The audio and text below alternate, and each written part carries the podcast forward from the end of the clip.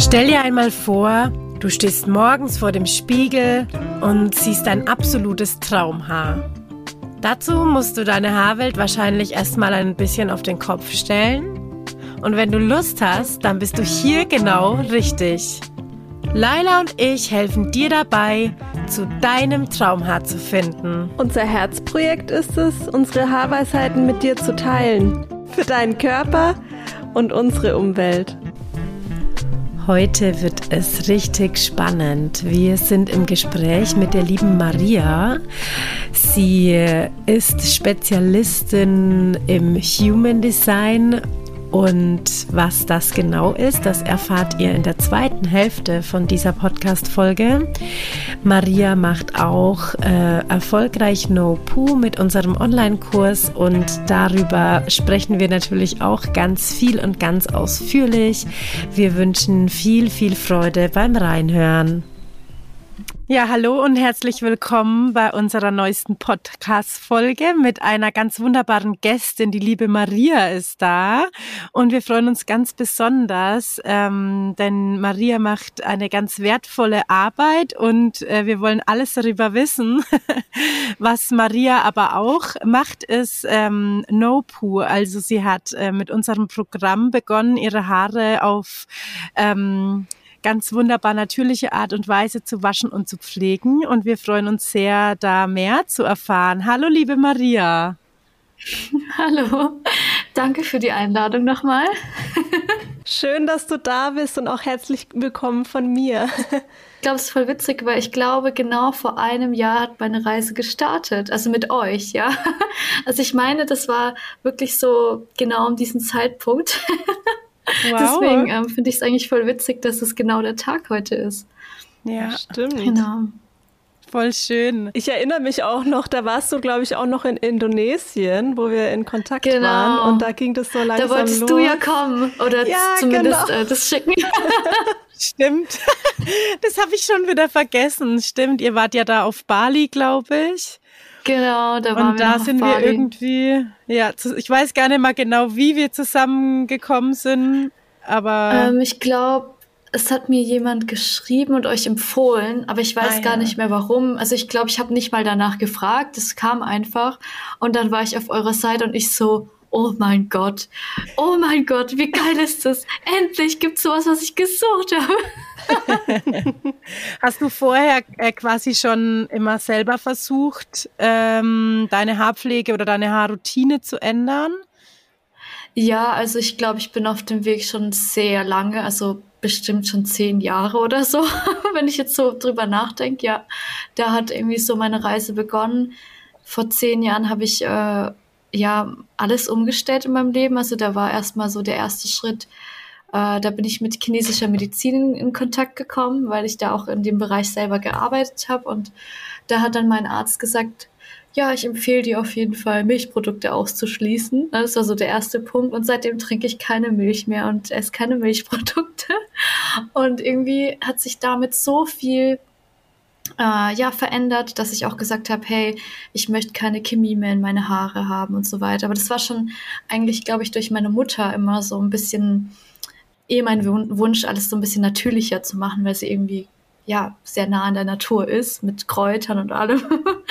Und irgendwie war es auch immer so, dass wenn ich ein Haarproblem hatte, was ich früher natürlich hatte, so im Teenageralter, so diese typischen Sachen, ich immer nach natürlichen Sachen gesucht habe. Ne? Also ich habe dann immer gegoogelt, ja, was kann man da wirklich für Kräuter nehmen, weil ich irgendwie immer, wenn ich im Laden stand, ein ganz komisches Gefühl hatte, wenn ich vor Shampoo stand. Also eine komische Flasche, so die riecht auch noch komisch, ne? das soll auf meine Haare drauf. also das war halt schon, ja, schon sehr lange mein Gefühl. Und dann, ähm, ja, habe ich halt klassisch, ich glaube, wie ganz viele angefangen, erstmal Naturshampoo, habe aber gemerkt, irgendwie macht das gar nicht so viel einen Unterschied, ne? da ist trotzdem genug Schrott drin. Und dann irgendwann mit diesen festen Haarshampoos, mit denen bin ich auch gar nicht zurechtgekommen. Ich fand die total schlimm. also ihr kennt das ja auch, ne? Das, das war einfach ein ganz komisches Gefühl für mich. Und ja, dann bin ich auf No Poo gestoßen. Ich glaube, das war aber auch schon vor drei oder vier Jahren, ich glaube sogar gemeinsam mit Daniel, wenn ich mich richtig erinnere, hat er zu mir gesagt, hey, das müssen wir jetzt ausprobieren. Aber wir haben es halt komplett falsch gemacht. Also oh mein Gott. Also da war halt gar keine Anleitung dabei, ne, wie man überhaupt seine Haare richtig kämmt. Und oh Gott, wir sahen so schlimm aus. Ich weiß noch einmal, waren wir dann bei meinen Eltern und die so, was habt ihr mit euren Haaren gemacht? das sieht so schlimm aus, geht mir eure Haare waschen irgendwie so. und ich war dann voll, voll sauer und irgendwie voll traurig, weil ich so gemeint habe, Mann, eigentlich wollte ich ja was Gutes für sie tun, aber irgendwie klappt das gar nicht. ja. ja, so war es ungefähr der Weg und äh, ja, das war richtig verzweifelnd auch in dem Moment. Ja, ja, es ist ja wirklich so, ne, dass ähm, also ich fand es jetzt ähm, toll, dass du das eigentlich auch beobachtet hast, weil das ist ja eigentlich auch das, was wir sagen. Ähm, es kommt gar nicht oft drauf an, was man benutzt, sondern halt wie. Mhm. Ja, und ja. Ähm, klar kann man auch gucken, dass man natürlich, wenn man Produkte benutzt, ähm, vor allen Dingen darauf achten kann, dass es halt alles, was dann wieder in unsere Umwelt fließt, ähm, dass man da guckt, dass man möglichst natürlich bleibt. Mhm. Aber jetzt zum Beispiel, ähm, das versprechen ja viele so Haarseifen oder, oder feste äh, Shampoos. Ähm, da ist aber die Anwendung eigentlich echt ein großes Problem für die Haare. Ne? Also das ähm, ja. ist eigentlich fast schlechter für die Haare, als ein flüssiges Shampoo zu benutzen. Oh ja, ja und ich finde also, auch in letzter Zeit hat sich da auch irgendwie so ein Trend draus entwickelt. Ihr habt dies wahrscheinlich mhm. auch gemerkt. Und das Witzige ist, wenn man dann auf die Inhaltsstoffe guckt, die ich halt als Pharmazeutin gut kenne oder kennen muss, ähm, denke ich mir so, oh mein Gott, was macht ihr da rein? Seid ihr verrückt? Und ich weiß noch, meine Schwester, äh, die ist ein paar Jahre jünger als ich, die wollte das auch irgendwie so ein bisschen ausprobieren. Und sie hat echt jedes Mal von dem festen Shampoo Ausschlag bekommen, auf dem ganzen Rücken sogar. Also alles wow. war voll. Ah, da fällt mir auch noch was ein, genau. Äh, ich hatte früher, ähm, ja, so vor auch so fünf, sechs Jahren starke Probleme mit meiner Haut. Und das ist auch alles kurz vor dem, dass ich mit den Haaren auch angefangen habe, also mit eurer Methode auch alles verschwunden. Also ich hatte auch auf dem Rücken ähm, so kleine Pickelchen, das kam auch alles vom Shampoo. Ich habe immer voll oft versucht, auch irgendwie so meine Haare anders abzuwaschen, dass mein Rücken nicht irgendwie betroffen mhm. wird, aber trotzdem kannst du es ja nicht komplett vermeiden, aber jetzt ist da gar nichts. Und da kann ich im Internet, kann mir da 10.000 Leute erzählen, das liegt an den Hormonen oder weiß was ich was. Aber ich habe es halt für mich erlebt, dass es wirklich ein Teil am Shampoo liegt. Ne? Ich finde es total äh, interessant, was du sagst, weil darüber habe ich selbst auch noch nicht nachgedacht, dass wenn man Shampoo benutzt, dass ähm, beim Abspülen einfach großflächig ja auch der Rücken zum Beispiel betroffen ist und es dann mhm. einfach runterfließt, der Schaum und alle Inhaltsstoffe, die da enthalten sind. Ja, und auch was eklig. du beschreibst, ja, auch was du beschreibst mit diesem Trend mit Haarseife oder festen Shampoo, das ist echt der Wahnsinn, wenn man durch die Drogerie oder so läuft. Also gefühlt jeder Hersteller hat jetzt so eine, also es sieht auch ganz cool aus. Ne? Ich, würd, ich glaube, man wird da halt auch als Konsument sehr stark äh, gerne getäuscht, so mit einer, vielleicht einer Papierverpackung oder halt, es sieht halt eigentlich ganz umweltfreundlich aus. Aber wenn man sich jetzt nicht so gut mit Inhaltsstoffen auskennt wie du, dann glaube ich, äh, wird man da echt ähm, sehr gut getäuscht. Also. Ja. Man wird schwach Charme. halt, ne? Ja. Mhm. Die Farben ja. und so, und dann steht immer noch mhm. vegan drauf, pflanzlich, gut für die Umwelt und du denkst so, yes, da tue ich was Gutes für mich, ja, und für die Umwelt. Aber es ja. ist gar nicht so. Ne, also das ist leider, ja, ne? ist halt so ein Trend.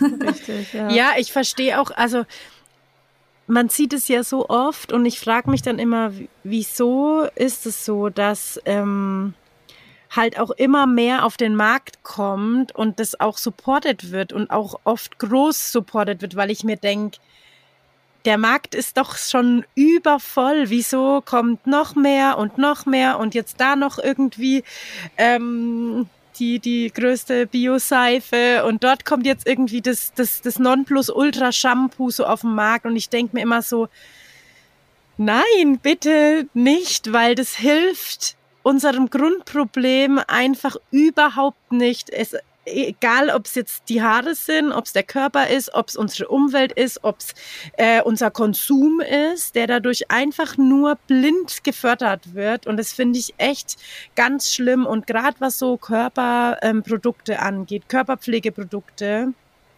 ähm, oder auch Essen, also das nimmt ja irgendwie kein Ende, weil damit kriegt man den Konsumenten oder die Konsumentin halt einfach auch schnell.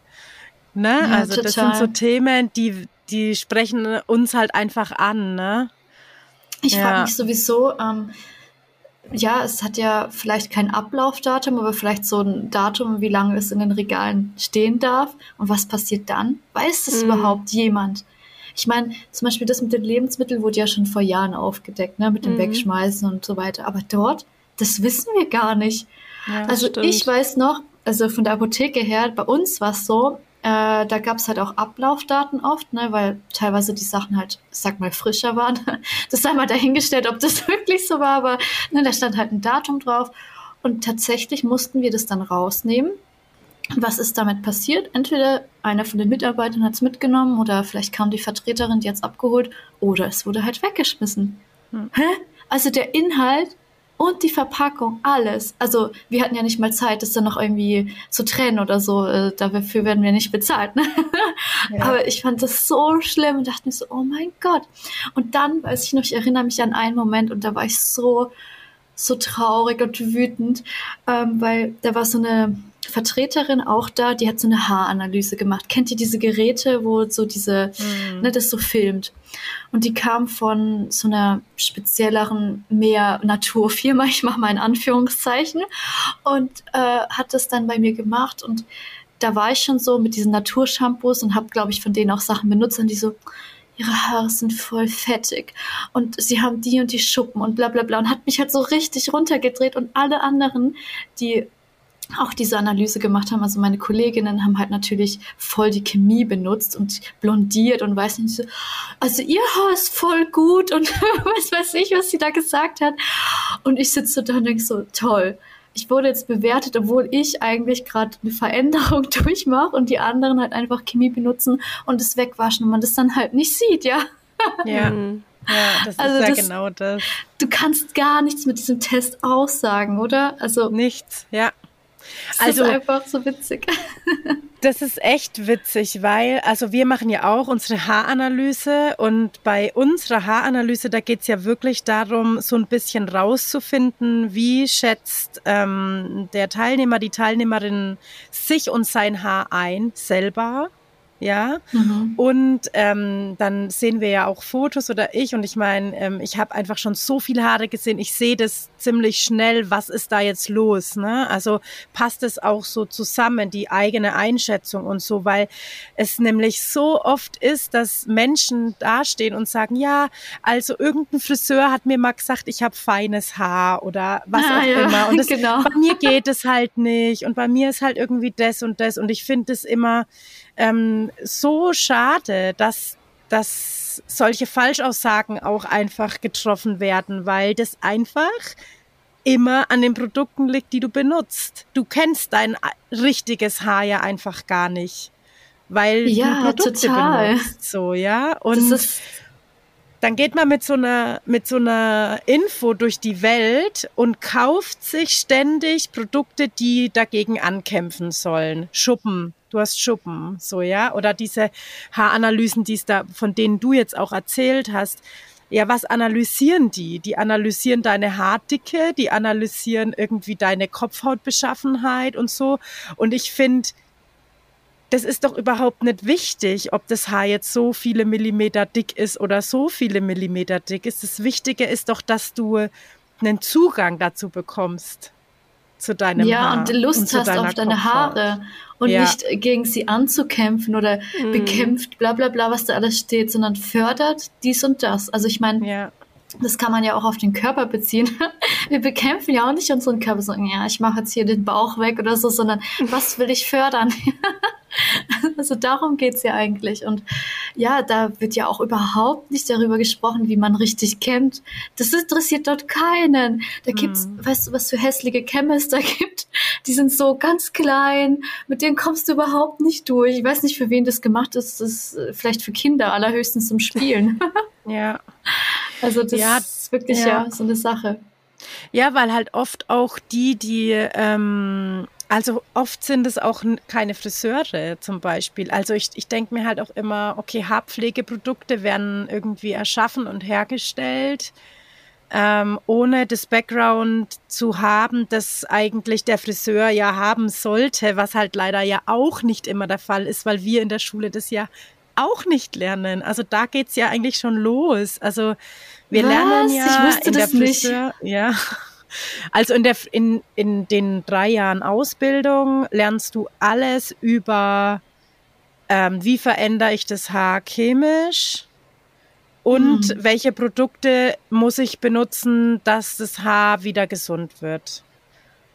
Und klar lernst Also man du, geht schon davon Haar aus, dass es haarkrank ist. Also quasi ja. alle Menschen Also man sind geht krank, davon so. aus, dass du unbedingt Produkte brauchst, um das Ziel zu erreichen, das du ja haben möchtest. Also in Oh jedem Gott, Fall ja. in die Haare eingreifen und in die Kopfhaut eingreifen sozusagen. Ja. Oha, das wusste ich nicht. Aber das ist Das dann ist wahrscheinlich auch mein Gefühl, wo ich dir ja schon oft gesagt habe, ich will gar nicht zum Friseur gehen, weil ich habe voll Angst, dass die mich dann beurteilen und dann irgendwie sagen, ah, sie haben aber dies und das. Und ich will aber eigentlich gar nichts sagen. Und wenn du denen dann noch erzählst, du waschst schon dein, deine Haare ein Jahr nicht, dann zeigen die den Vogel, ja. Ja, das aber ist das echt schade.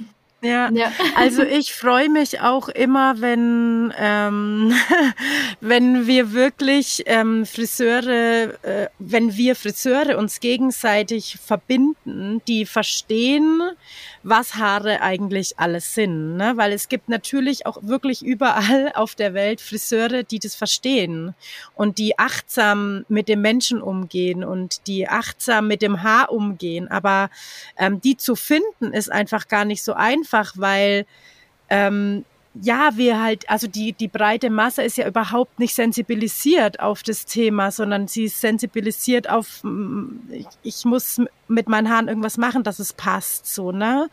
Und ähm, ich finde das schade, weil das ja auch in unserem Beruf irgendwo, das, das stört unser Berufsbild, weil jeder Friseur, der dir jetzt sagt, ja, du hast aber die Haare und die müssen jetzt so, der macht ja eigentlich auch nur sein Bestes und nach seinem besten Wissen und Gewissen so, ne? Ähm, und ja, das also ist eigentlich nicht müsst einfach. ihr Friseure ausbilden. also, Wer weiß. ihr müsst so einen Zusatzkurs aus, äh, ja, machen, wo dann die Leute einfach zu euch kommen und dann ist es so, also ich stelle mir das gerade so visionär vor, euer tolles Logo ist dann auf den ihrer Webseite und da steht zertifiziert von Haarweisheit. Ja. Das heißt, man kann dann alle Standorte in Deutschland, Österreich, der Schweiz suchen und man weiß genau, hey, da kann ich hingehen mit meinen Haaren. Next Level vom Naturfriseur. Also das sehe ich jetzt. Ja, wie ging es eigentlich ähm, bei deiner Haarreise dann weiter, Maria? Also die, die Umstellungsphase, sage ich mal. Wie hast du das wahrgenommen? Wie war das für dich?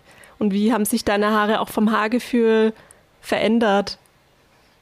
Oh ja, das war echt voll schnell. Also ich, ich glaube, dadurch, dass ich halt ja davor schon etwas achtsamer war und allgemein schon wahrscheinlich auch weniger gewaschen habe mit irgendwelchen so chemischen Sachen, die einfach nicht so passen, war der Umstieg mega schnell und ich hatte auch gar nicht so diese äh, Ausfettungsphase oder wie die meisten das immer so beschreiben. Ich hatte das gar nicht.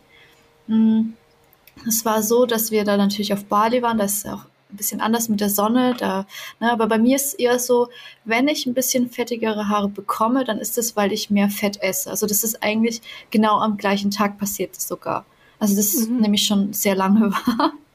Aber sonst äh, habe ich da gar keine Probleme damit gehabt. Natürlich war es eine Umstellung, man braucht länger zum Kämmen, beziehungsweise die, die Zeit, die man sich einteilt, ne, oder wie man es macht. Ich habe mir halt öfter mal die Video an, Videos angeschaut, ah, war das jetzt richtig, wie ich das gemacht habe und so, ne?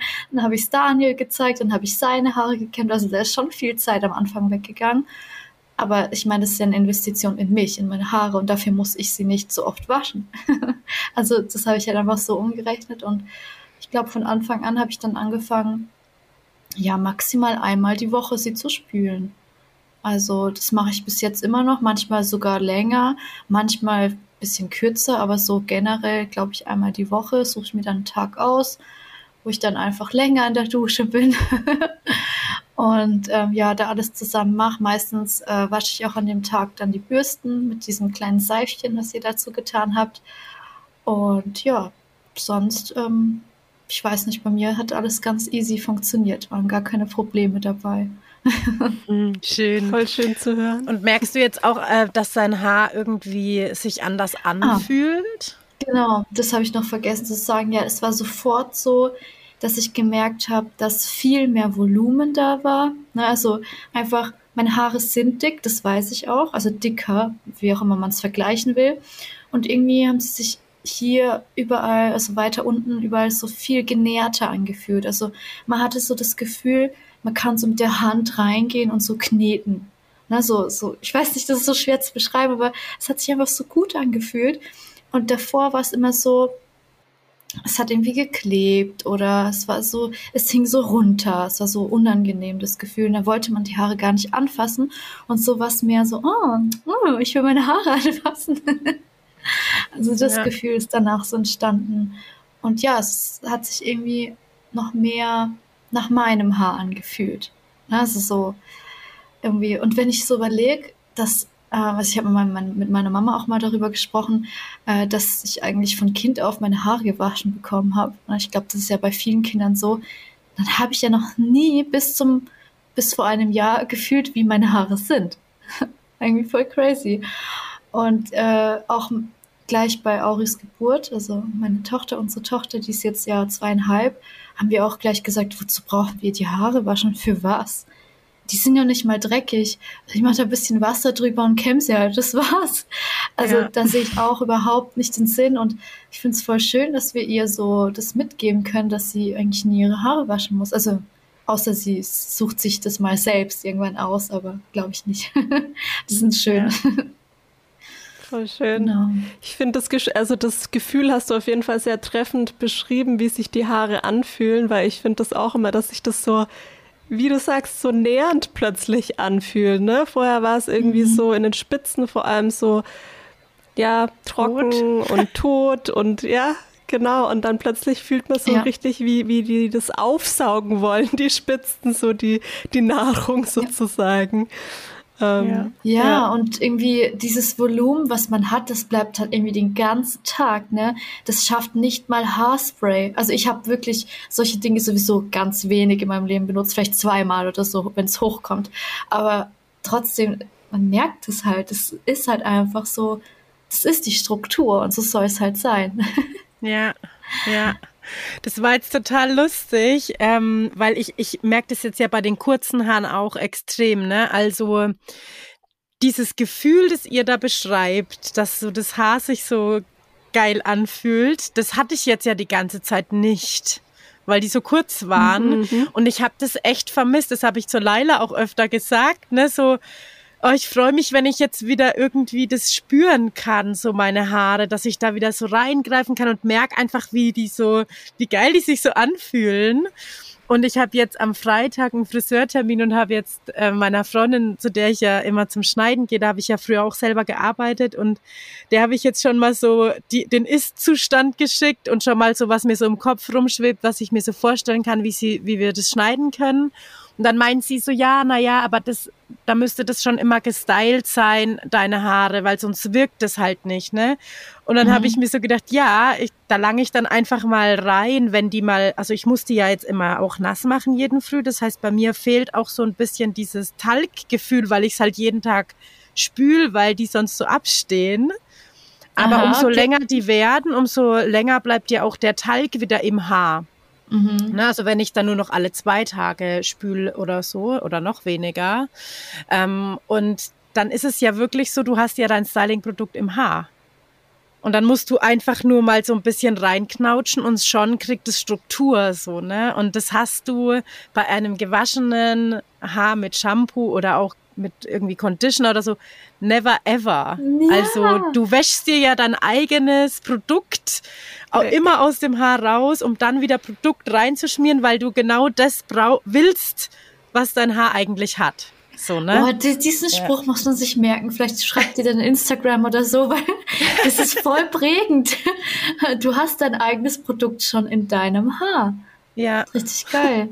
Und halt alles. Also Du hast alles drin. Du hast die Pflege drin, du hast das, das Styling-Produkt drin, du hast das Haarspray. Alles ist eigentlich da. Genau, es gibt ja immer diese Produkte so zwei in eins oder so. Bei uns ist es halt alles in einem einfach. ja. ja. vielleicht auch so Vergleich zwei in eins VS, alles in einem. Was ja. willst du? Ja. Aber ja. ist, mir, mir, kommt gerade so ein Ding. Ähm, wie ist man überhaupt darauf gekommen, was mit den Haaren zu machen? Weil wir machen ja auch nicht irgendwie ein extra Organ an unserem Körper dran, damit weiß ich nicht, das Blut schneller gereinigt wird oder so. Das ist doch voll unlogisch. Also was muss passiert sein, dass überhaupt diese ganze ja, Serie passiert ist ne, mit den Haaren? Mhm. Also ich weiß noch, äh, es gab ja diese Dauerwellenmode. Ich glaube, da hat ja auch schon, da ging es ja richtig los, finde ich so vom Gefühl her. Aber davor, warum hat man das da gemacht? Naja, also das erste Shampoo kam ja 1904 auf den Markt. Oh wow. Ähm, und das war halt irgendwie dann, äh, also das, ne, ich meine, so diese verschiedene Art der Körperpflege, die gibt's ja schon ewig, ne? Wenn man so die verschiedenen Zeiten anschaut, die haben alle, die einen haben dann irgendwie alles über deckt plötzlich mit Fremdparfüm oder wenn sie einen mhm. Pickel hatten, haben sie ihn schwarz bemalt, dass es wie ein Muttermal ausgesehen hat und so. Es gab ja schon immer ein bisschen so und und die, dieses extreme Waschen, das hat sich ähm, ja dann halt auch einfach so, das war auch ein Trend eigentlich, von dem wir jetzt aber einfach nicht mehr loszukommen mhm. scheinen oder schon sehr lange einfach so krass dabei sind. Wow. Weil es halt auch der Wirtschaft gut tut, ne? Also das wird natürlich auch gefördert. So. Ja, die großen Firmen halt, ne? Ja. Genau. Aber da kommt es mir auch, ähm, bei mir ist auch so mit der äh, Körperpflege, ich benutze fast gar nichts. Also das wollte ich gerade fragen, das wollte ich gerade ansprechen. Voll gut, dass du das erzählst. Hab's gespürt, dass du es fragen wolltest. Ja, also ich glaube auch, das war auch so, ja, so Daniel und ich sind jetzt so circa vier Jahre zusammen und da ist er auch auf mich zugekommen und hat gemeint, hey, brauchen wir das eigentlich? Also er hat immer mit allem angefangen, wie man sieht, also eigentlich untypisch, ne? und er hat immer gesagt, hey, eigentlich brauchen wir das doch gar nicht. Ähm, lass mal was ausprobieren und so. Und dann, ich weiß nicht, das hat sich dann einfach so erledigt. Und dadurch, dass man ja auch seine Ernährung verändert, fängt man auch an, das an zu riechen. Und ich finde, man riecht sogar unter den Achseln gut. Also ich mag sogar den Geruch. Und früher fand ich das abstoßend, aber nicht, weil ich das abstoßend fand, sondern weil mir das so generiert wurde diese, kennt ihr noch diese ganzen Deo-Sprays da mit im Teenageralter so? Ja, ja, ja. Oh Gott, das war so schlimm. Ich habe mich immer voll geekelt, das drauf zu machen. Ich habe mir das immer so abgeschaut von denen aus meiner Klasse. Die haben halt immer dieses kleine dann mitgenommen von DM oder so und dann in die Schule und dann schnell, wenn die Jungs nicht geguckt haben. Und ich habe immer so geguckt, was machen die da so? und äh, ich fand es immer voll unangenehm. Es hat immer übelst gebrannt, also egal was. Also mhm. ja, es ich, ich merke einfach gerade, wo wir jetzt so das Gespräch haben, reflektiere ich, dass es gar nicht aus mir selbst kam. Und das ist irgendwie voll schade. Hm. Ich kann halt mich total an, ich kann mich total an diese Deos erinnern, da geht's mir, oh, da kriege ich gleich Kopfweh. Ich fand das aber auch schon damals so, äh, befremdlich. Da gibt es ja die abgefahrensten Geruchsstoffe und ich denke mir dann immer so, hä, ich will doch nicht unter den Achseln nach Obstsalat oder so riechen oder auf den Haaren. Ja, also ich dachte mir dann immer, wieso gibt es da so komische Gerucharten? Das macht für ja. mich irgendwie gar keinen Sinn. Ja, ja vor allen Dingen auch, ähm, ich hatte das wirklich früher, dieses Gespräch hatte ich regelmäßig mit den Kunden oder den Kundinnen, die so bei mir zum Haare schneiden waren. Und wir hatten ja wirklich auch ähm, damals schon ähm, eine, eine Firma, die Pflegeprodukte ähm, übrigens auch Friseure, Naturfriseure, die ihre eigene Pflegelinie erschaffen haben, weil sie mit dem ganzen Rest äh, nichts anfangen konnten. Mhm. Ähm, und das riecht halt sehr ähm, wenig und halt sehr natürlich. Ne? Also da ist einfach äh, nichts drin, was irgendwie chemisch ist. Mhm. Und ähm, dann war auch immer das erste so, ja, aber äh, das riecht halt irgendwie nach nix oder so komisch oder so nach Nature. Und dann ich immer so, was, also Du hast die Bodylotion, die riecht nach Kokos und das Duschgel riecht nach Wasserfall und irgendwie das Shampoo soll dann nach grüner Apfel riechen und dann kommt noch das Deo, das riecht nach Vanille. Also das ist ja irgendwie so ein und dann kaufst du dir halt aber auch irgendwie noch das 100 Euro Parfüm, weil du willst ja ein geiles Parfüm und beim Parfüm da spart man ja. Also ne, das ist so, das ist so zu viel einfach und und ähm, ich glaube, man macht es halt einfach, weil man, also weil, weil man nicht drüber nachdenkt und weil man halt das Bedürfnis hat, gut zu riechen. Aber was ist gut riechen? Ne? Also ähm, ich finde auch, äh, also, dass der Körper eigentlich echt gut riecht. Und man ja. merkt es bei unseren Kindern und jeder sagt immer, oh, Kinder riechen Neugeborene, das riecht so ganz besonders einfach. Und wieso übertünchen wir das irgendwann, nur weil wir, weil wir wachsen?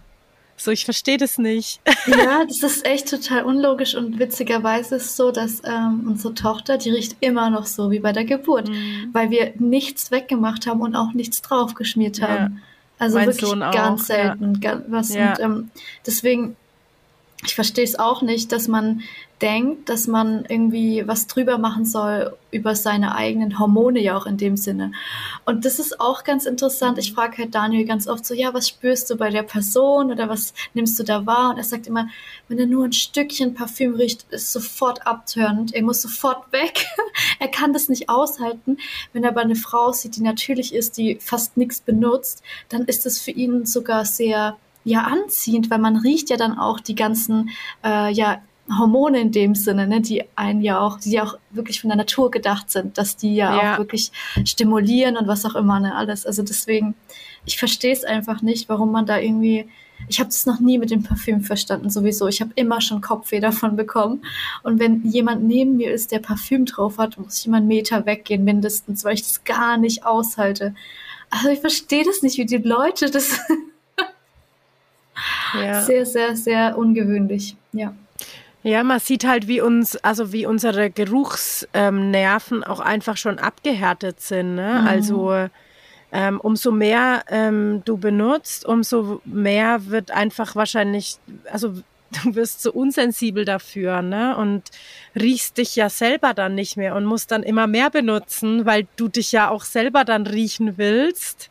Also das ist schon echt abgefahren. Ja, das ist halt so ein Teufelskreislauf und wenn man da halt nicht beginnt, irgendwie oder wenn man halt nicht angestoßen wird von außen und das ist ja das, was wir so versuchen, ne? dass wir einfach den Anstoß geben, sich einfach mal Gedanken drüber zu machen und das einfach mal wirken zu lassen, ne? weil ich glaube, das ist halt ein Thema, da ähm, da geht man nicht sofort rein und sagt so, hey, also es gibt's auch, aber ähm, glaube ich eher weniger, sondern das ist ja eher so ein Annähern, ne? So ein, hm, ja, mal Probier's gucken. mal aus, ja.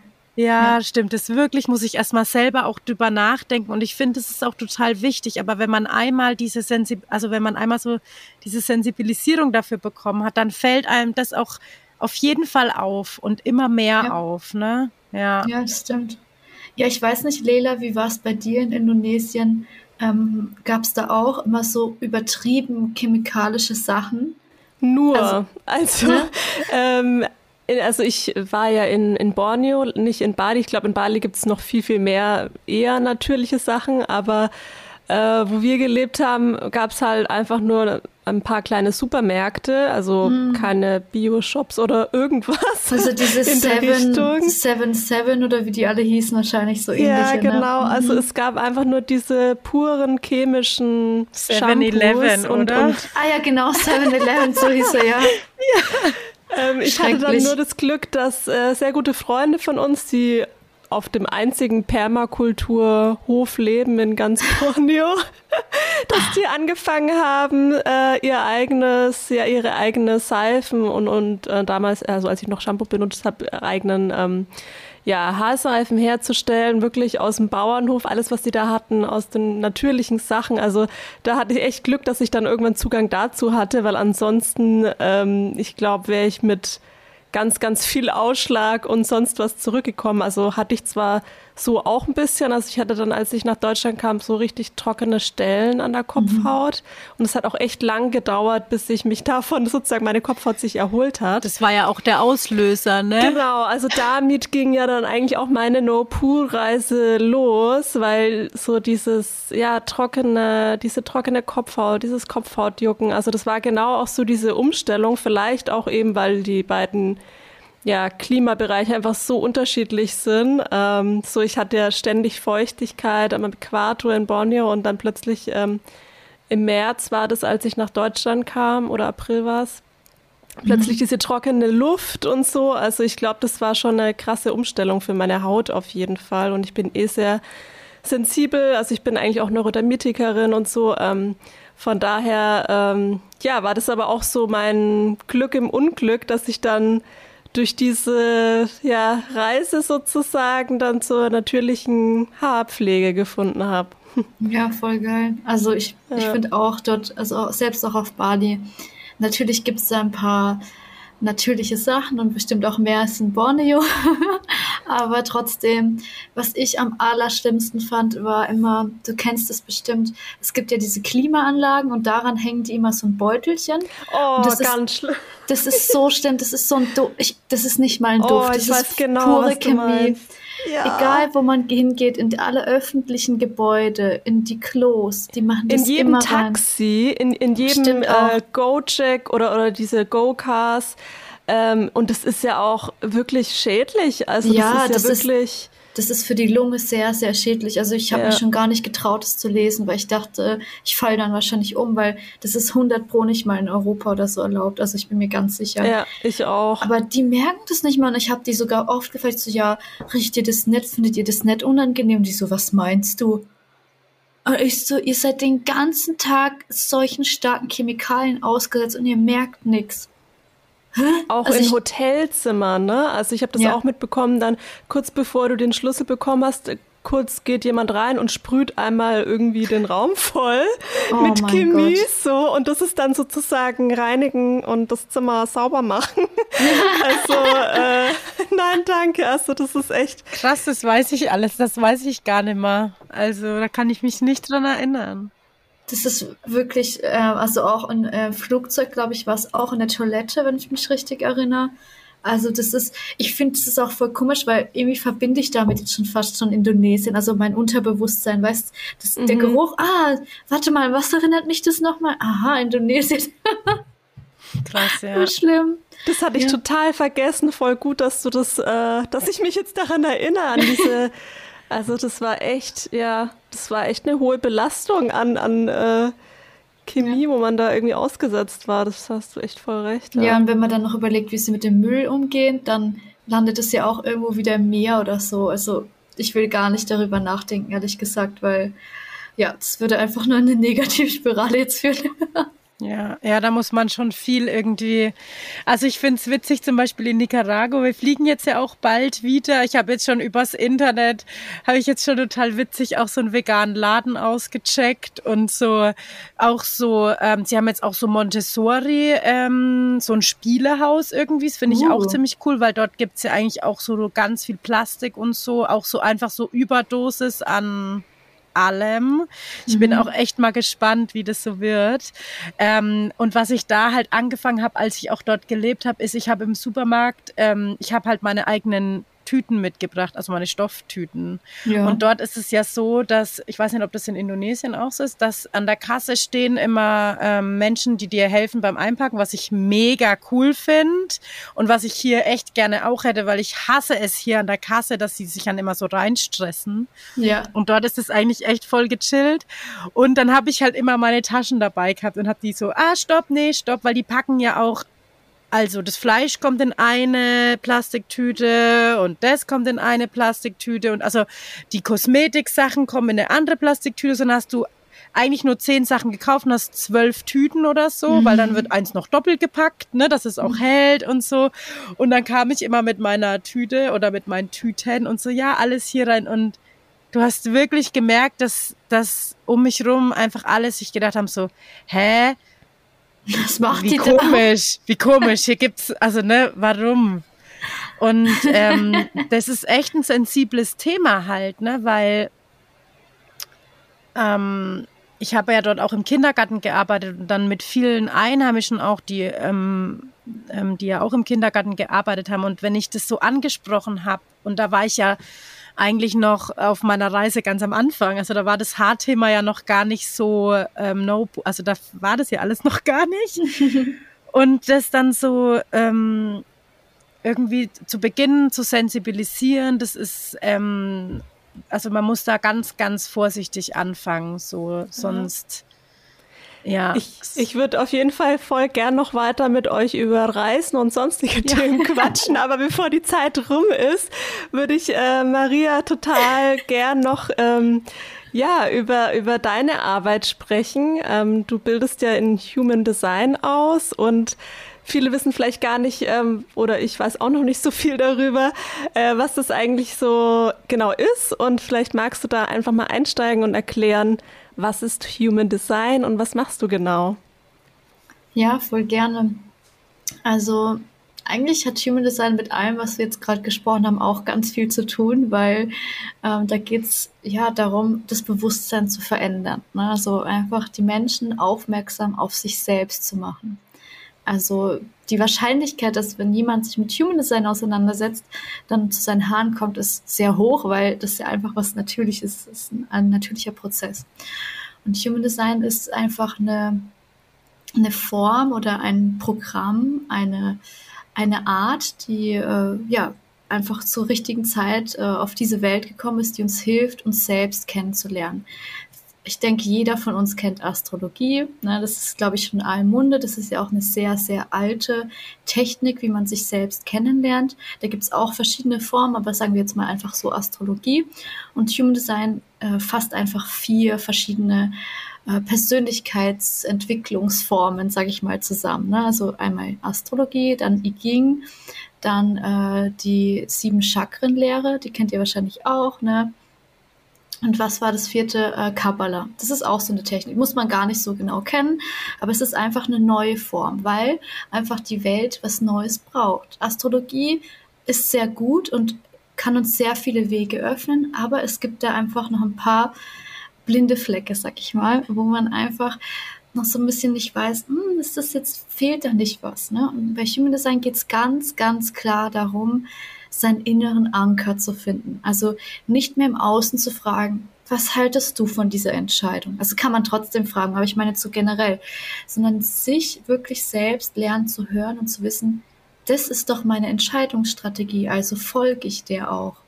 Und bei 70 Prozent der Menschen ist es eben das Bauchgefühl, weil wir haben 70 Prozent Generatoren auf der Welt. Ich bin mir sicher, also äh, Ute ist auf jeden Fall irgendwas, also manifestierender Generator oder Generator. Bei Lela bin ich mir nicht so sicher, da ist ein bisschen was anderes. Also mittlerweile kann ich so ein bisschen wahrnehmen, spüren. Ähm, aber ja, da geht es einfach zum Beispiel ums Bauchgefühl. Man kennt ja diesen Spruch, hör doch auf dein Bauchgefühl. Es geht darum, dass wir aus dem Verstand rausgehen und wirklich auf unseren Körper hören, weil unser Verstand ist dafür da, um Dinge zu analysieren, um zu rechnen und diese ganzen Sachen, um zu sprechen, alles, was wir so nach außen geben. Aber die Entscheidung muss der Körper treffen. Und wenn wir kein gutes Bauchgefühl haben, dann führt es zu einer in Anführungszeichen falschen Entscheidung. Und ihr wisst selbst, was daraus kommt. Jeder von uns hat schon mal nicht so gute Entscheidungen getroffen ne, weil man denkt, es muss so sein oder der Verstand hat es ausgerechnet, das machen wir jetzt halt so. Aber das Bauchgefühl weiß immer genau, wo es hingeht. Das ist unser Kompass. Ne? Das ist so für 70 Prozent der Welt so diese Strategie, sag ich mal. Und außerdem ist auch für Generatoren ganz wichtig, dass sie nicht initiieren. Also nicht sagen, so, jetzt mache ich das, ne? sondern sie warten, was kommt von außen. Ne? Vielleicht, Ute, weißt du das noch, dass viele Kunden auf dich damals zukamen und gesagt haben, ich habe die und die Probleme, oh mein Gott, was soll ich mit meinen Haaren machen? Ne? Und du spürst und spürst und irgendwann hattest du so einen Bauchklick es sagt, hey, ich muss was eigenes machen. Ne? Aber du bist ja nicht selber so morgens aufgestanden, so aus dem Nichts, so jetzt mache ich ja was, ohne dass du weißt, was eigentlich die Kunden wollen. Ne? Und das ist eigentlich so dieses Hauptding, was auch in der Welt, was man da sieht, dass viel zu viele Leute einfach selbst initiieren. Dass sie einfach versuchen, ja, ganz typisch so Marketing, Kaltakquise, ich verkaufe jetzt, ne? So, ich frage gar nicht, ob die Person das will, sondern ich mache einfach und gehe nach vorne. Und dabei ist eigentlich die Hauptsache, dass man erstmal spürt, in Kontakt geht, auf Zeichen schaut. Ihr kennt ja bestimmt auch, ne, so äh, man sieht ein Eichhörnchen rüberrennen. Was heißt das? Ne? So kann man ja auch als Zeichen sehen. Oder ähm, heute ist mir schon dreimal der Löffel runtergefallen. Was bedeutet das denn jetzt eigentlich? Oder ich habe heute so ein komisches Gefühl in mir. Ne? Solche Sachen, die können wir dann einfach besser wahrnehmen. Und Human Design hilft uns einfach dabei. Ne? Und einerseits gibt es Autorität und Strategie, von dem ich gerade gesprochen habe, aber andererseits kann man dann noch viel, viel tiefer gehen. Also schauen, was ist mein Talent? Was kann ich eigentlich gut auf der Welt? Und interessanterweise ist es meistens so, dass man von diesem Talent nicht ausgeht, dass es sein Talent ist. also gutes Beispiel von mir selber. Äh, ich habe immer gedacht, meine Stimme ist ganz schlimm. Ich habe immer gesagt, nee, ich kann nicht reden, ich traue mich nicht zu sprechen. Ich habe damals ähm, so eine Blockade bekommen, weil meine Oma mal gesagt hat, ja, du hast voll den Akzent im Russischen, weil ich kann ja auch noch Russisch sprechen und rede nicht und sei leise oder so diese Dinge. Ich denke, das haben auch viele äh, Kinder oder Erwachsene erlebt. Und irgendwann habe ich aber dann gespürt, dass das nicht stimmt. Ne? Irgendwas habe ich gespürt, da war ich glaube ich 15, da habe ich gespürt, irgendwas ist in mir, das will raus. Ne? Da ist irgendwie so ein Kloß und der will geöffnet werden. Und da hat so meine Reise langsam begonnen und dann durch Human Design habe ich erfahren, hey, du musst was mit deiner Stimme machen. Die muss raus und da, da darfst du dein Wissen weitergeben. Und am Anfang glaubt man vielleicht noch nicht so dran. Ne? Man ist so ganz vorsichtig und ähm, hört einfach mal hin und probiert einfach aus. Aber irgendwann spürt man, das bin ich. Ne? Das ist wirklich mein Talent. Und da kann uns einfach Human Design sehr, sehr, sehr gut dabei helfen. Und irgendwie auch so ein bisschen eine Abkürzung sein. Ne? Also, dass wir nicht irgendwie, ich weiß nicht, zehn Jahre uns selbst suchen müssen und immer wieder vielleicht auch auf die nicht richtigen Menschen zu kommen oder auf weiß ich nicht was, sondern einfach sofort wissen, hey, das ist mein Talent und das kann ich selber, selber in die Hand nehmen und fördern. Also diese Selbstverantwortung übernehmen. So, das ist so, wenn man das jetzt mal so einführen will. Also ich könnte noch zehn Jahre weiter darüber sprechen, aber ja. ich glaube, das beschreibt es schon ganz gut. Ja, ich glaube, man sieht es ja, ähm, finde ich bei euch auch. Also du hast ja, du machst es ja mit deinem Mann gemeinsam oder ihr als Familie macht es ja eigentlich alle vier gemeinsam. Also so nehme ich das immer wahr. So, ja, ja das ist so euer Familiending. ähm, und also man kann das ja da eigentlich, finde ich, total gut sehen und so ähnlich kann ich das auch echt so ein bisschen auf mich münzen, ähm, dass wenn man beginnt loszulassen, dann fängt einfach an, der Stein zu rollen, so, ne? Also dann ähm, bewegt sich was. Und dieses Loslassen kommt halt, oder so, zumindest war das bei mir auch so, und ich, das sieht man ja bei euch auch, wenn man, also ich verfolge euch ja auch schon sehr lange und du sprichst ja auch immer wieder auch drüber, wie begann das eigentlich alles, ne? Also was mhm. war da eigentlich los? So, ähm, das sind ja auch immer, also öfter mal so Vorurteile, ne, die man halt dann irgendwie so ähm, ähm, hört oder mitbekommt. Und ähm, nee, also ihr habt irgendwann einfach begonnen, auf euch zu hören. Ja. und habt das umgesetzt, was ihr spürt und seid jetzt da, äh, wo ihr seid und werdet dahin gehen, wo es euch hinführt. So und Richtig. das ist ähm, total witzig, weil wie du jetzt ja vorhin auch gesagt hast, also bei mir war das ja auch so. Ne, ich habe dann auch unser Kind auf die Welt gebracht und mein Mann ist aus Nicaragua. So, also bei uns ist ja sowieso schon ähm, nicht so das klassische Ding so von vornherein mhm. und dann so, okay, ich will irgendwie, ähm, was will ich eigentlich so im Leben? Was brauche ich, dass es mir gut geht? Okay, ich brauche irgendwie eine Arbeit, die ich überall hin mitnehmen kann, weil ich will nicht, also ich, ich möchte frei sein, so. Ich möchte von überall mhm. aus irgendwie arbeiten können. Und dann hat sich das halt so zusammen, okay, was kann ich oder was, und dann, das kam wirklich auch einfach so. Ja, also das wurde einfach, und, und ich habe das leider, ja, genau. Und ich habe leider neulich erst auch wieder so einen Eintrag gezeigt in mein Tagebuch, also Tagebuch für sehr sporadisch Tagebucharbeit. Da habe ich das aufgeschrieben.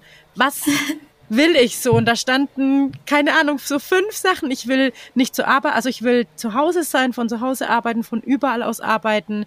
Ich will äh, für mein Kind da sein können, wenn es mich braucht. Und irgendwie noch so ein paar Sachen. Und das ist da. Und das ist irgendwie total ähm, spannend einfach und einfach so schön. Toll. Ja. Wie war die Reise bei dir, Maria? Also ich glaube auch durch Daniel bist du zu Human Design gekommen, nehme ich ja. an.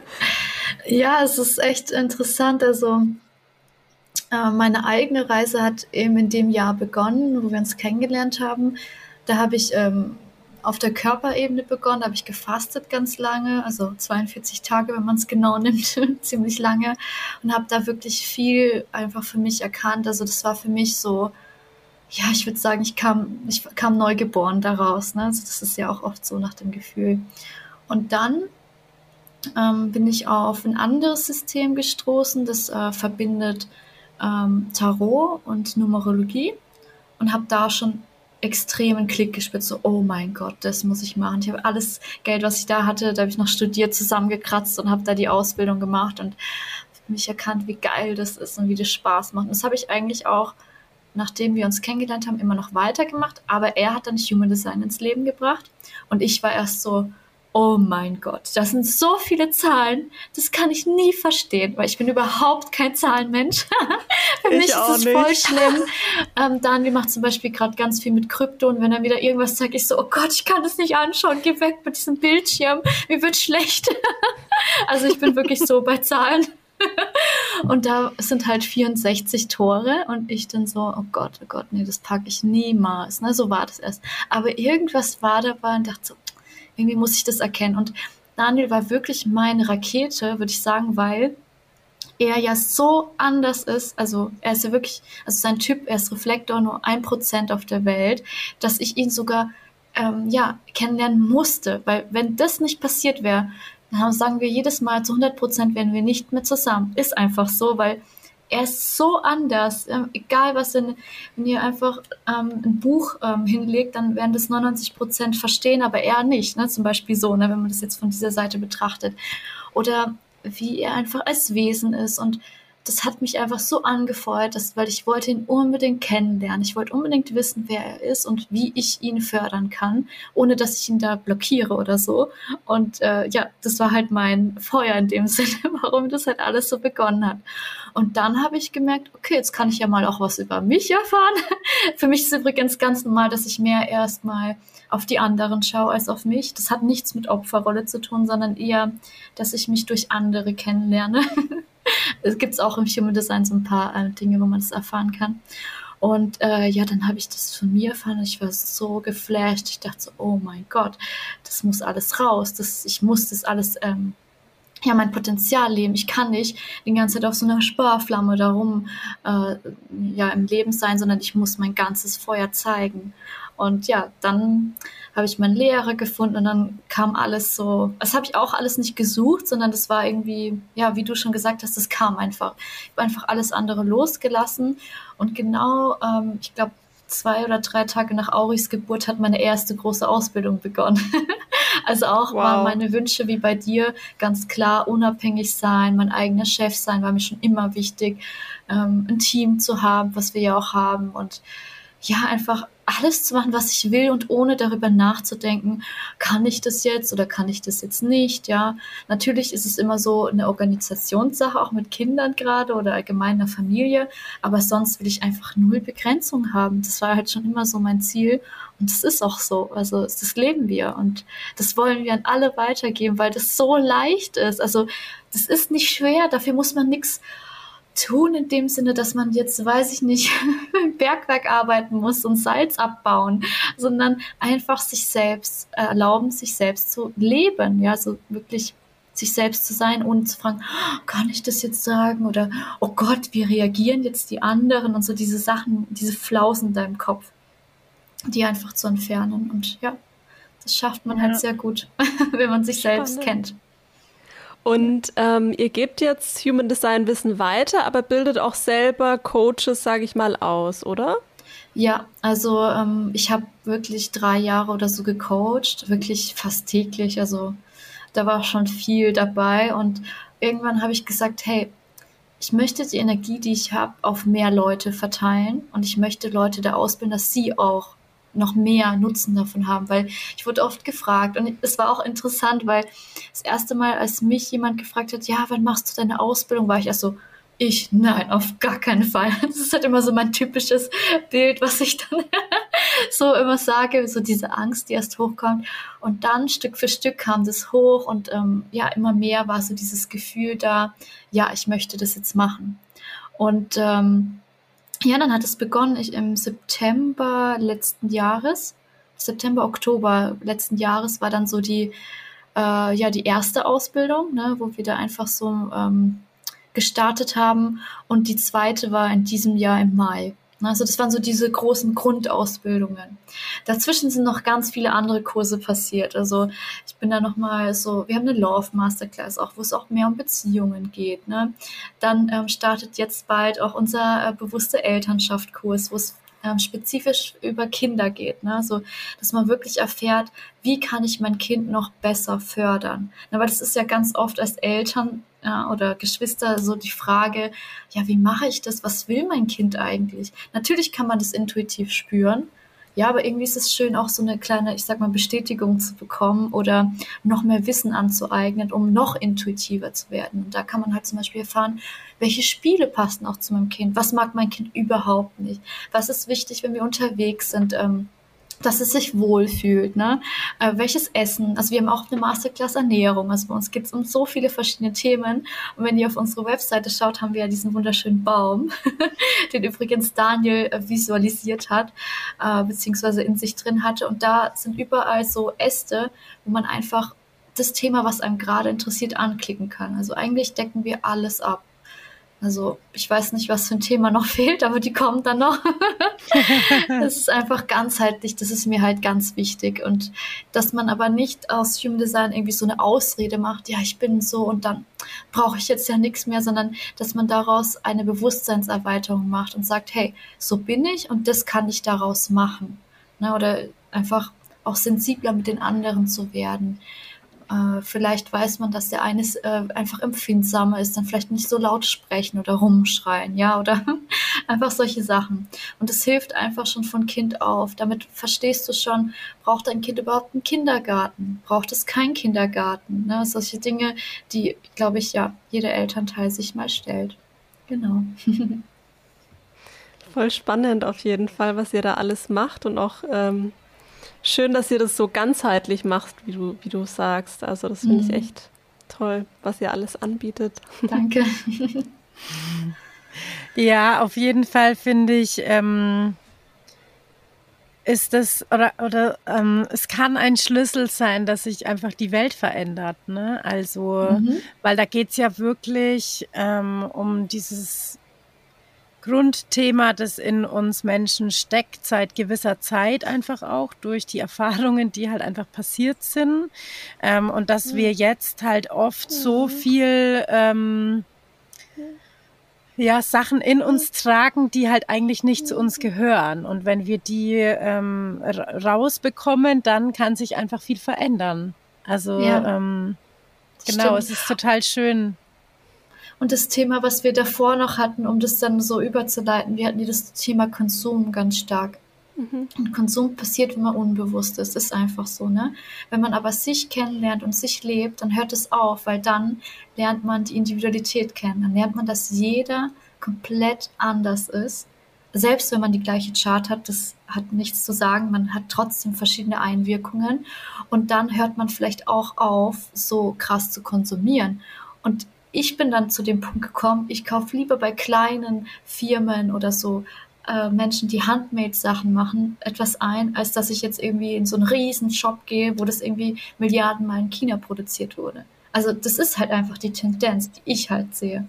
Und ähm, ja, deswegen ist es auch auf die Welt gekommen. Und wir werden sehen, wir haben jetzt fast schon 2022, 2027 kommt so ein riesen Switch, der ist jetzt schon die letzten Jahre im Kommen, aber da wird so ein richtiger Cut passieren, wo das, was du vorhin beschrieben hast, Ute, mit dem Konsum und allem, was wir da gelebt haben, überhaupt nicht mehr funktionieren wird. Also das ganze System wird da einfach nur zack zusammenbrechen. Was nicht negativ ist, sondern von meiner Seite aus positiv. Mhm. Ja. Du ja. hast ja von ähm, verschiedenen Typen gesprochen. Wie äh, darf ich mir das vorstellen? Gibt es da ganz, ganz viele verschiedene Typen und ich mache dann einen Test? Oder ähm, muss ich ähm, zu einem Coach gehen und der sagt mir dann, was ich bin für ein Typ? Oder wie läuft das ab? Gut, dass du es gefragt hast. Ähm, ich bin gar nicht mehr so bei den Grundlagen, deswegen gut, dass du fragst. Ähm, du nimmst einfach dein Geburtsdatum, dein Ort und deine Zeit und die gibst du einfach in so einen Rechner ein. Das wurde halt einfach mal erstellt, so dass man das nicht mehr händisch ausrechnen muss. Und dann ähm, spuckt dir das äh, System quasi deinen Typen aus und alles andere. Also du siehst dann ein Bodygraph oder Chart, wird es auch genannt, vor dir. Ähm, wo dann einfach verschiedene Dinge markiert sind und manche nicht. Und daraus kannst du dann genau lesen, äh, was das für dich bedeutet. Und es gibt nur fünf Typen, also eigentlich vier. Einer ist noch dazugekommen, der so ein bisschen sich noch abgrenzt. Und ähm, ja, also wie gesagt, die Generatoren, da gibt es noch eine Untergruppe, die manifestierenden Generatoren, die sind ein bisschen schneller noch. Zum Beispiel ich, das merkt man ja, ich kann sehr viel sprechen und schnell sein. Ähm, dann gibt es die Projektoren, das sind die neuesten Typen, die noch am wenigsten erforscht sind, aber die ganz, ganz wichtig für die Welt sind, weil sie einfach äh, Dinge ganz schnell erkennen, weil sie die Menschen lesen können. Ihr kennt bestimmt auch diese Persönlichkeitstypen. Da gibt es so ein mhm. Wort, das heißt Scanner oder so. Ne, ja. Das wird oft damit verglichen. Ist trotzdem noch anders, aber hat solche Eigenschaften. Dann gibt es die Manifestoren, die sind schon sehr lange auch auf unserer Welt. Das sind die Menschen, die selber initiieren können, die einfach nach vorne gehen, ihr Ding machen. Das sind oftmals Einzelgänger, muss nicht sein, aber die haben einfach so eine Energie, dass sie selbst Sachen erschaffen können, beziehungsweise in die Wege leiten können, dürfen aber davor gerne informieren, damit die Umwelt nicht einfach die Augen aufreißt und sagt, hey, du hast gar nichts davon erzählt. Und die letzten Typen sind eben Reflektoren, da ist zum Beispiel Daniel jemand. Wir haben aber auch auf unserem Instagram-Account äh, und in den Gruppen sehr viele Reflektoren, weil es einfach trotzdem, wenn es nur ein Prozent auf der Welt sind, sehr viele davon gibt. Die sind einfach komplett anders als der Rest, weil sie nicht nach der Sonne leben, so wie wir. Wir leben alle nach der Sonne. Wir haben einen Sonnenzyklus, sondern die leben komplett nur nach einem Mondzyklus. Ne? Also da sieht man schon die komplette Differenz. Sie sind auch gar nicht gekommen, um wirklich Entscheidungen zu treffen oder schnell zu sein, sondern eher so am Rande zu stehen und alles zu beobachten ne? und einfach ja, den Überblick zu behalten. Das so ganz grob mal über die Typen gesagt. Genau. Mega spannend. Ja, spannend. Ich, ich bin glaub, auch mal gespannt über euch. Ne? Ich möchte auch gern mal euch was dazu sagen über eure ja. Typen. ich habe es jetzt nicht vorlegen, aber ich kann ja mal, ähm, ja, einfach mal da was machen für euch, wenn ihr wollt. Sehr gerne. Also ich bin jetzt sowieso ähm, sehr, ähm, ähm, sehr willig ähm, mich da auf jeden Fall mehr damit zu beschäftigen, wie mit so viel, aber im Moment ja. glaube ich manchmal auch irgendwie so, ähm, das hast du ja auch schon gesagt, ne? Also das ist vielleicht auch einfach ähm, die, die einfachste Lösung, mhm. das zu machen, weil daraus alles kommt. So, also ja. weil man, weil ich mich daraus ähm, wahrscheinlich in allen möglichen Richtungen, in die ich mich halt gerade so entwickle, eigentlich ähm, schneller erkennen kann, als dass ich das jetzt mache. Ne, wie jetzt ja. mit Ernährung zu gucken, was, was ist eigentlich gut für mich, Sport zu gucken, was macht mir eigentlich Spaß. So, das ist ja eigentlich Human Design. So, ja. ne? Also Total. Ähm, voll gern, also lass uns da unbedingt mal in Kontakt bleiben. Und ich glaube vor allen Dingen auch, dass es wirklich für Beziehungen auch echt Gamechanger sein kann, weil ja. wenn du verstehst, was dein Gegenüber für ein Typ ist oder ähm, also wenn du das einfach nochmal auf eine andere Art und Weise kennenlernen darfst, das kann, glaube ich, auch ganz viel verändern ähm, in einer ja. Beziehung. Ja. Total. Ja. ja, weil dann bist du nicht mehr konditioniert, wie eine Beziehung sein muss, sondern ja. sie ist dann so, wie sie für euch passt.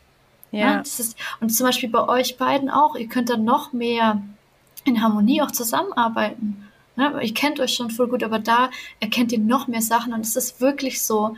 Ich meine, ich bin jetzt schon über vier Jahre dabei und trotzdem, wenn ich, gibt es immer noch Sachen, die ich dann lese und so, wow, ja, also es ist immer noch so, das System ist so tief und es kommt immer was Neues dazu. Und jedes Mal habe ich einfach so riesige Aha-Effekte und gerade, wie du sagst, bei Familienbeziehungen, was ja eigentlich auch das Wichtigste gerade auf unserer Erde ist, äh, ist es wirklich ein Game Changer. Es ist ja. wirklich, also wie schon gesagt, wenn das nicht gewesen wäre, wer weiß, wo Daniel und ich jetzt wären. Ja. ja, für alle, die jetzt vielleicht auf den Geschmack gekommen sind und mehr über dich, Maria, oder euch als Familie und Human Design erfahren möchten, wie kann man euch denn am besten finden? Ja, also am besten über unsere Webseite, also selbstentdeckung.com oder auf Instagram Selbstentdeckung unterstrich Da teilen wir eigentlich immer alles. Wir haben auch ganz, äh, eine ganz tolle Telegram-Gruppe, wo ich auch oft mal, ähm, oftmals Informationen teile, wenn es irgendwie gerade nicht in Instagram reinpasst oder so, ne? wo man einfach da mal schnell eine Sprachnachricht aufnimmt. Äh, sonst erreicht man uns auch gut über E-Mail. Also da haben wir auch immer ganz viele Infos von unserem Team auch und ja, man kann uns jederzeit anschreiben. ist gar kein Problem. Schön. Ja, ich fand's äh, total schön, dass du heute bei uns äh, hier warst und wir uns so schön austauschen konnten über so viele Themen. Und ähm, ja, wo seid ihr eigentlich gerade noch zum Abschluss? In welchem Land?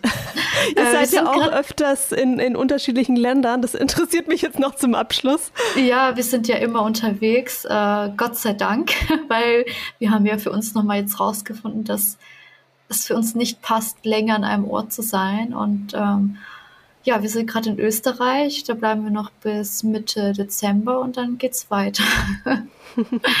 also ja, ähm, Family on the Road immer, aber wir haben es schon geändert. Wir sind nicht mehr diese, wir, wir gehen jetzt schnell von A nach B, sondern wir machen das jetzt langsamer. Also wir bleiben jetzt vielleicht ein paar Wochen oder vielleicht auch Monate an einem Ort und dann geht's erst wieder weiter.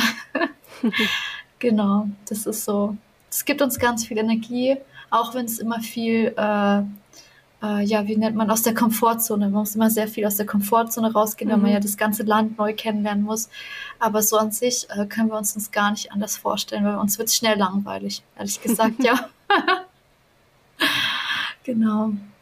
Das ist total schön zu hören, ähm, dass ihr da so unterwegs seid ähm, und dass es auch funktioniert. Ne? Das finde ich auch immer schön, dass man einfach auch sieht, es geht auch anders. Ne? Ja. Also es ist nicht dieses klassische Bild, ist nicht ähm, zwingend für ein glückliches Leben und für eine glückliche ja. Familie. Und ja. das war lange mein Glaubenssatz, dass ich ein Haus brauche und dann bin ich glücklich. Aber ja es ist gar nicht so. Also mich hat eher der Gedanke depressiv gemacht, um da immer nach zu suchen, anstatt einfach zu genießen. Ne? Ja, ja. das ist so die das Wahrheit, ähm, die dann rauskam. Es war ein sehr, sehr schönes äh, Gespräch. Es hat mich total gefreut, dass wir uns jetzt auch endlich mal irgendwie unterhalten konnten über länger, ähm, über einen längeren Zeitraum jetzt. Total schön und vielen Dank und einen Danke wunderschönen Tag noch. Ja. Danke euch auch. Tschüss. Tschüss. Wenn euch diese Folge wieder gefallen hat, dann freuen wir uns besonders, wenn ihr uns einen Like da lasst und unseren Kanal abonniert. Das hilft uns immer ganz viel, dass wir mehr gesehen werden und dass noch viele Menschen die Möglichkeit haben, von unseren Haarweisheiten zu erfahren. Alles Liebe!